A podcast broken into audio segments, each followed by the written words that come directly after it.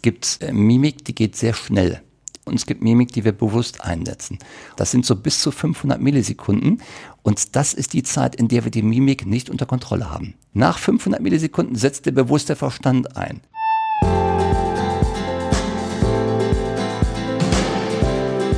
Willkommen bei Performance gewinnt. Wir reden darüber, wie du deine optimale Leistungsfähigkeit aufbauen kannst und wie du sie vor allem genau dann abrufen kannst, wenn es wirklich drauf ankommt. Ich bin Harald Dobmeier und ich freue mich wie immer super riesig, dass du heute wieder mit an Bord bist. Ja, herzlich willkommen sowohl im Podcast als auch bei YouTube. Ich habe heute wieder einen Gast neben mir sitzen. Und zwar reden wir heute zum ersten Mal über das Thema Körpersprache. Und ich habe mir da einen absoluten Experten an die Seite geholt, Mario Büsdorf. Herr Büsdorf, Sie sind Verkaufstrainer. Ja. Wir haben gerade auch darüber geredet dass Verkauf ja meistens immer sehr, sehr eng gefasst wird. Nämlich da geht es um, um den Verkauf von Dienstleistungen oder, oder Gütern. Aber Verkauf ist ja eigentlich auch, wenn ich ein Argument zum Beispiel meinem Gegenüber näher bringen möchte. Ist ja auch ein Verkauf eigentlich, oder? Auf jeden Fall, auf jeden Fall. Gibt es ein ganz tolles Zitat dazu von Sig Sigler aus den USA, inzwischen leider verstorbener Verkaufstrainer, der sagte, so, lieber Freund, wenn du andere Menschen von deiner Meinung überzeugen möchtest, dann bist du mal lieber Freund im Verkauf.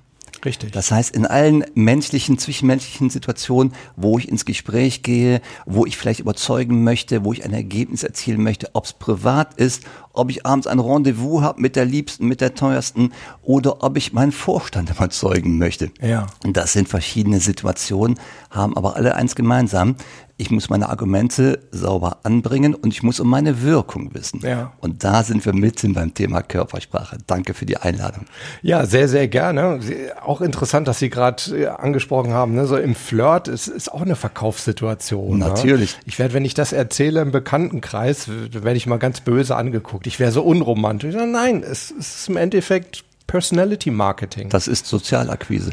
Ja, das, das ist ein schöneres Wort, passt absolut.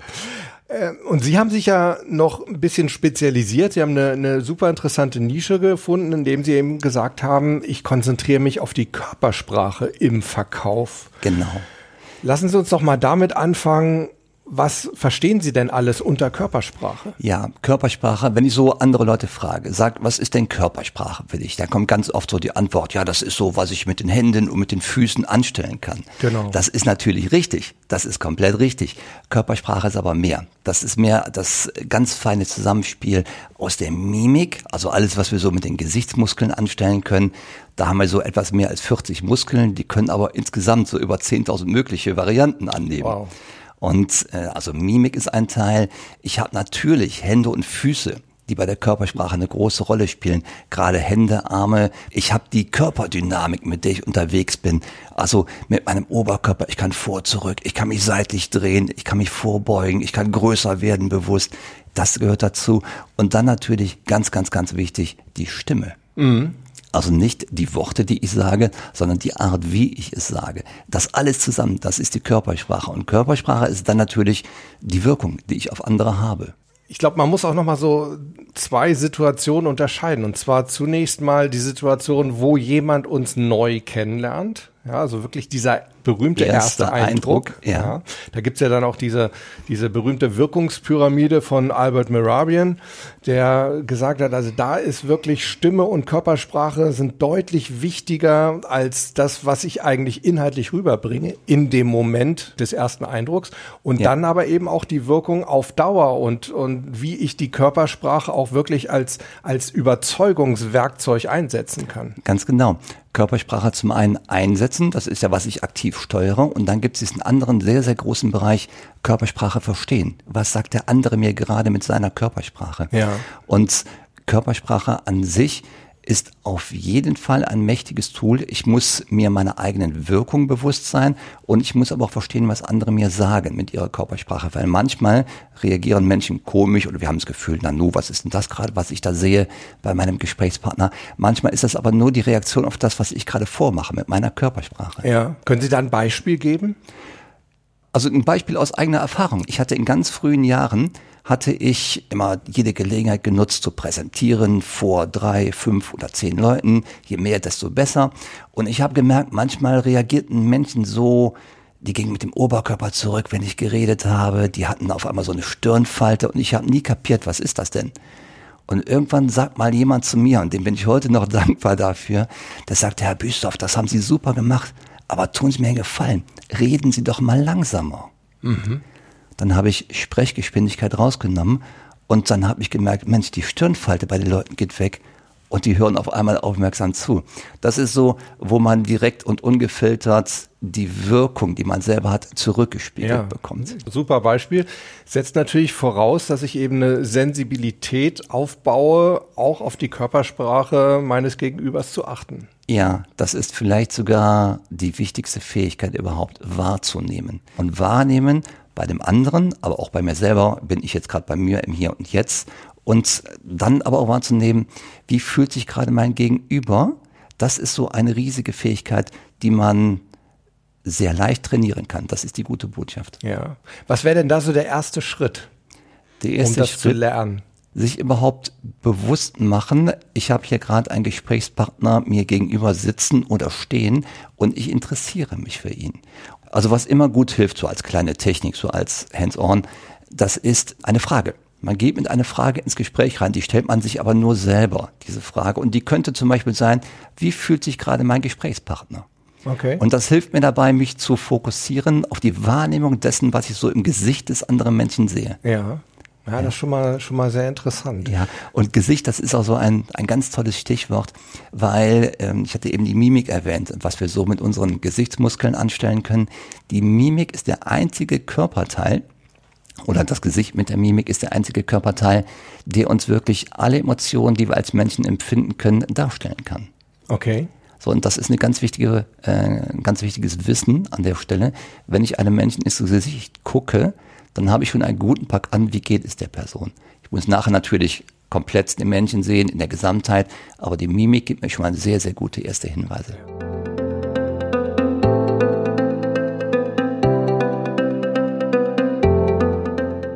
Können wir denn unsere Mimik auch verstellen bewusst? Macht das Sinn? Es gibt ja zum Beispiel diesen Ausdruck des Pokerface. Ja, Gibt es, genau. Und das ist ja der Versuch, nicht zu zeigen, was ich gerade denke. Das heißt, der Pokerspieler bekommt sein Blatt oder zieht noch Karten nach und wenn er sich jetzt freut, Freude zeigt im Gesicht, dann könnten die Mitspieler denken, hey, der hat aber ein gutes Blatt, besser, ich steige aus. Mhm. Oder der guckt ängstlich oder ein bisschen erschrocken. Dann denke ich als Gegenspieler, hey, super, jetzt kommt meine Zeit. Ja, der hat Angst vor dem schlechten Blatt oder der verliert gerade. Und deswegen die Anstrengung eines Pokerspielers, nicht zu zeigen, was ich gerade wirklich denke als Spieler. Und das ist ein guter Versuch, aber in Grenzen ist er auch nur erfolgreich. Ich kann die echte Mimik nicht verbergen. Und jetzt muss man unterscheiden. Es gibt äh, Mimik, die geht sehr schnell in der, in der Gesichtsmuskulatur und es gibt Mimik, die wir bewusst einsetzen. Und da kommt jetzt so ein kleines Naturgesetz und das heißt, die Emotion ist immer schneller als der Verstand. Mhm. Das sind so bis zu 500 Millisekunden und das ist die Zeit, in der wir die Mimik nicht unter Kontrolle haben. Mhm. Nach 500 Millisekunden setzt der bewusste Verstand ein. Jetzt beim Pokerspieler zum Beispiel, der kann jetzt nach 500 Millisekunden überlegen, gucke ich jetzt neutral? Wie muss ich denn gucken, um neutral zu gucken? Dann bemüht er sich, sich nichts anmerken zu lassen.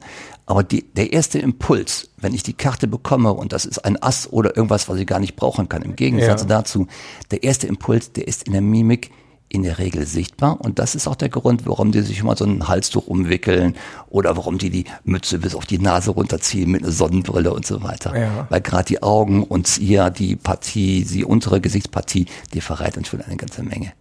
Okay, das hieße, ich sollte also, wenn ich eine Reaktion ablesen möchte bei meinem Gegenüber, auf die erste halbe Sekunde ja, achten. Genau. Das ist die entscheidende. Danach genau. könnte er spielen, könnte er schauspielen. Richtig, richtig. Und das ist so eine, wirklich wie so ein Fingerschnippen ist das. Man kann das aber sehr gut erkennen. Ich mache das in meinen Trainings mit den Leuten, dass ich mal so Wörter einblende für 300 Millisekunden, für 200 Millisekunden.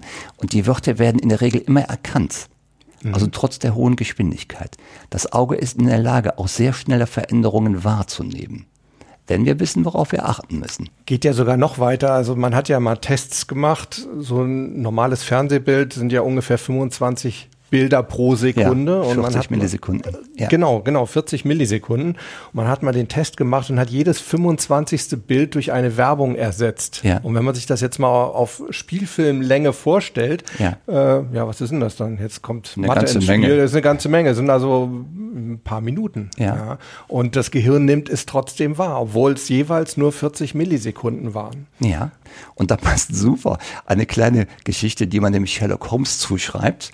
Sein Assistent Watson fragt ihn einmal, äh, Mr. Holmes, wie kommt das, was machen Sie, um diese Kriminalfälle so brillant zu lösen? Und da sagt dann Sherlock Holmes zu ihm, Watson, ich habe gelernt, das, was ich sehe, auch wahrzunehmen. Mhm. Und das kann man so als Leitsatz auch mit in die Körpersprachebeobachtung nehmen. Nicht nur den Menschen sehen, sondern ihn wirklich aktiv wahrzunehmen.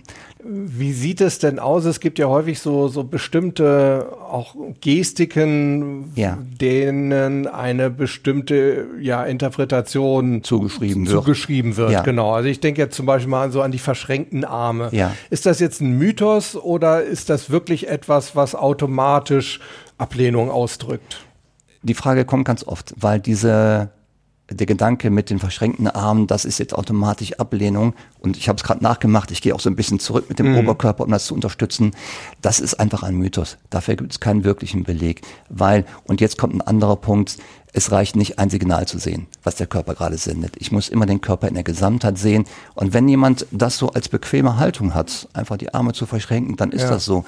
Dann ist das seine, wir sagen zu Baseline was hat dieser Mensch im normalen Zustand für eine körperliche Ausdrucksform?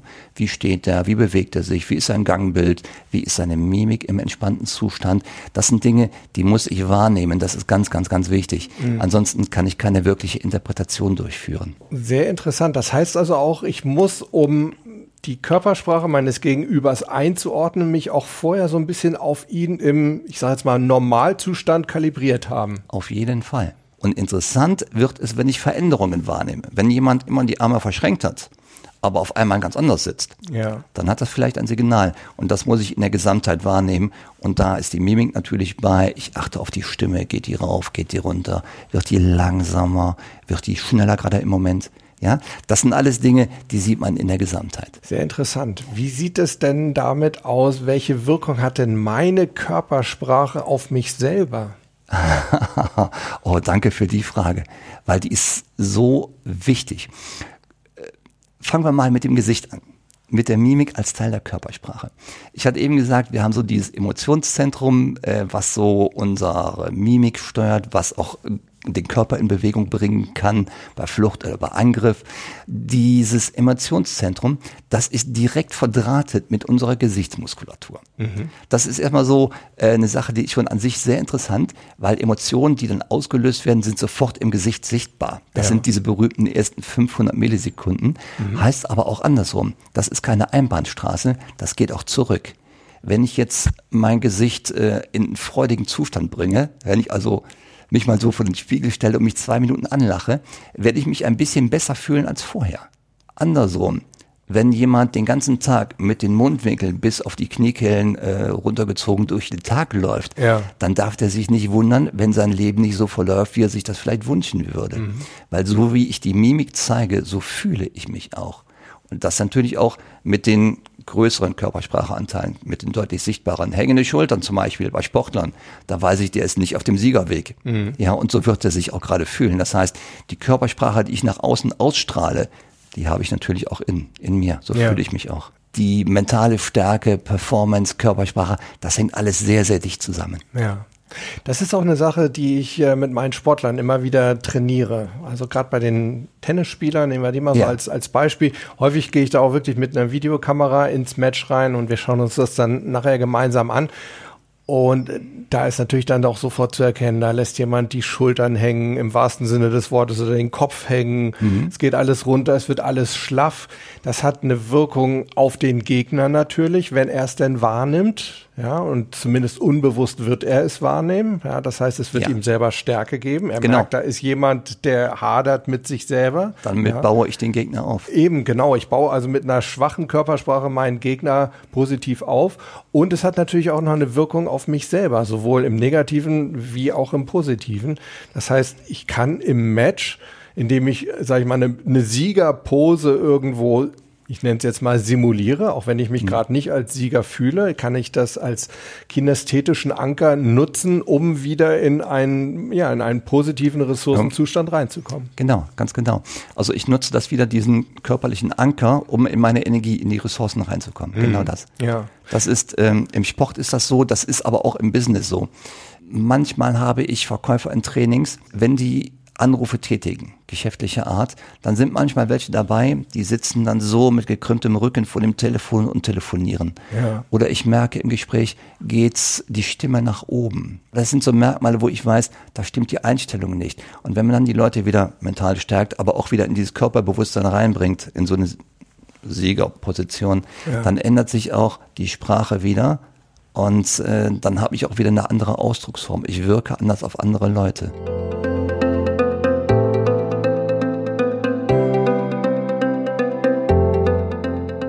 Was können Sie denn empfehlen? Ähm, wir reden hier bei Performance Gewinn ganz häufig darüber, dass wir unsere optimale Leistung dann abrufen können, wenn es wirklich drauf ankommt. Also ja. diese, diese kritischen Situationen, kritisch ist ja immer so sehr negativ belegt. Kritisch heißt ja im Grunde eigentlich nur entscheidend. Also in, in diesen entscheidenden Situationen im Leben, wo es wirklich drauf ankommt, wo ich performen möchte. Wo ich jetzt abliefern muss. Ganz genau, wo ja. ich abliefern ja. muss.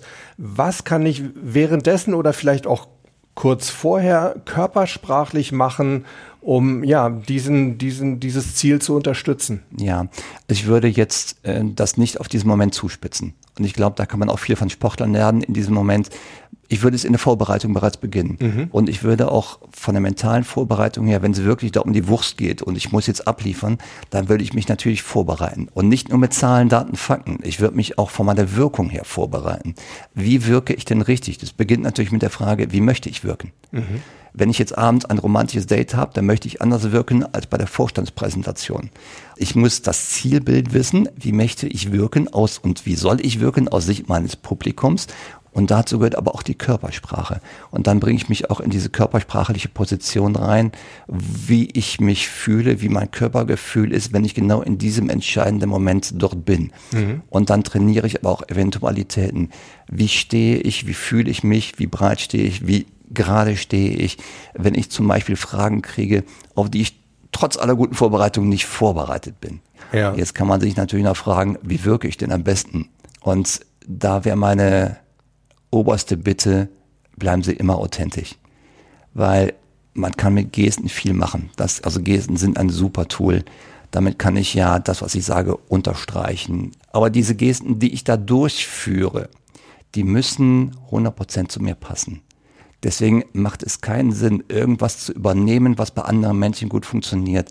Wer als Mensch von der Persönlichkeit her eher introvertiert unterwegs ist, für den sind große, so raumgreifende Gesten gar nichts. Der wird sich damit nicht wohlfühlen.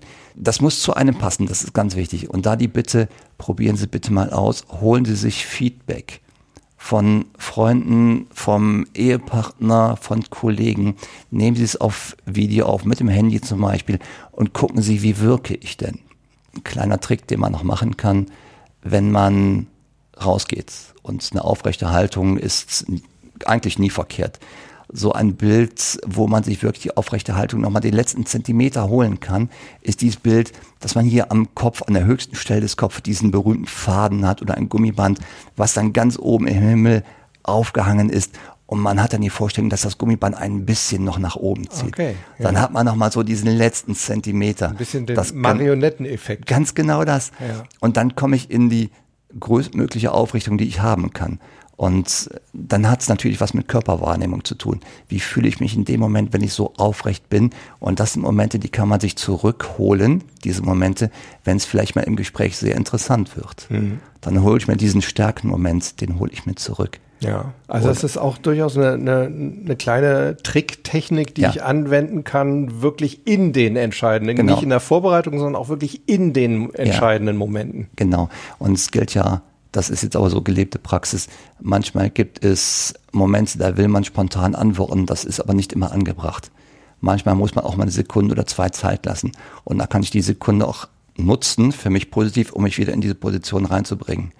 Oder nochmal bewusst zum Beispiel die Schultern etwas nach hinten zu holen. Mhm. Das ist ja auch mit dem Körpergefühl verbunden. Man kann sich vorstellen, so zwischen die Schulterblätter nimmt man so eine gerollte Zeitungsrolle und hat die senkrecht zwischen den Schulterblättern und versucht, die festzuhalten. Ja. Das ist ja auch mit dem Körperbild oder mit dem Körperbewusstsein ist das verbunden, das spüre ich.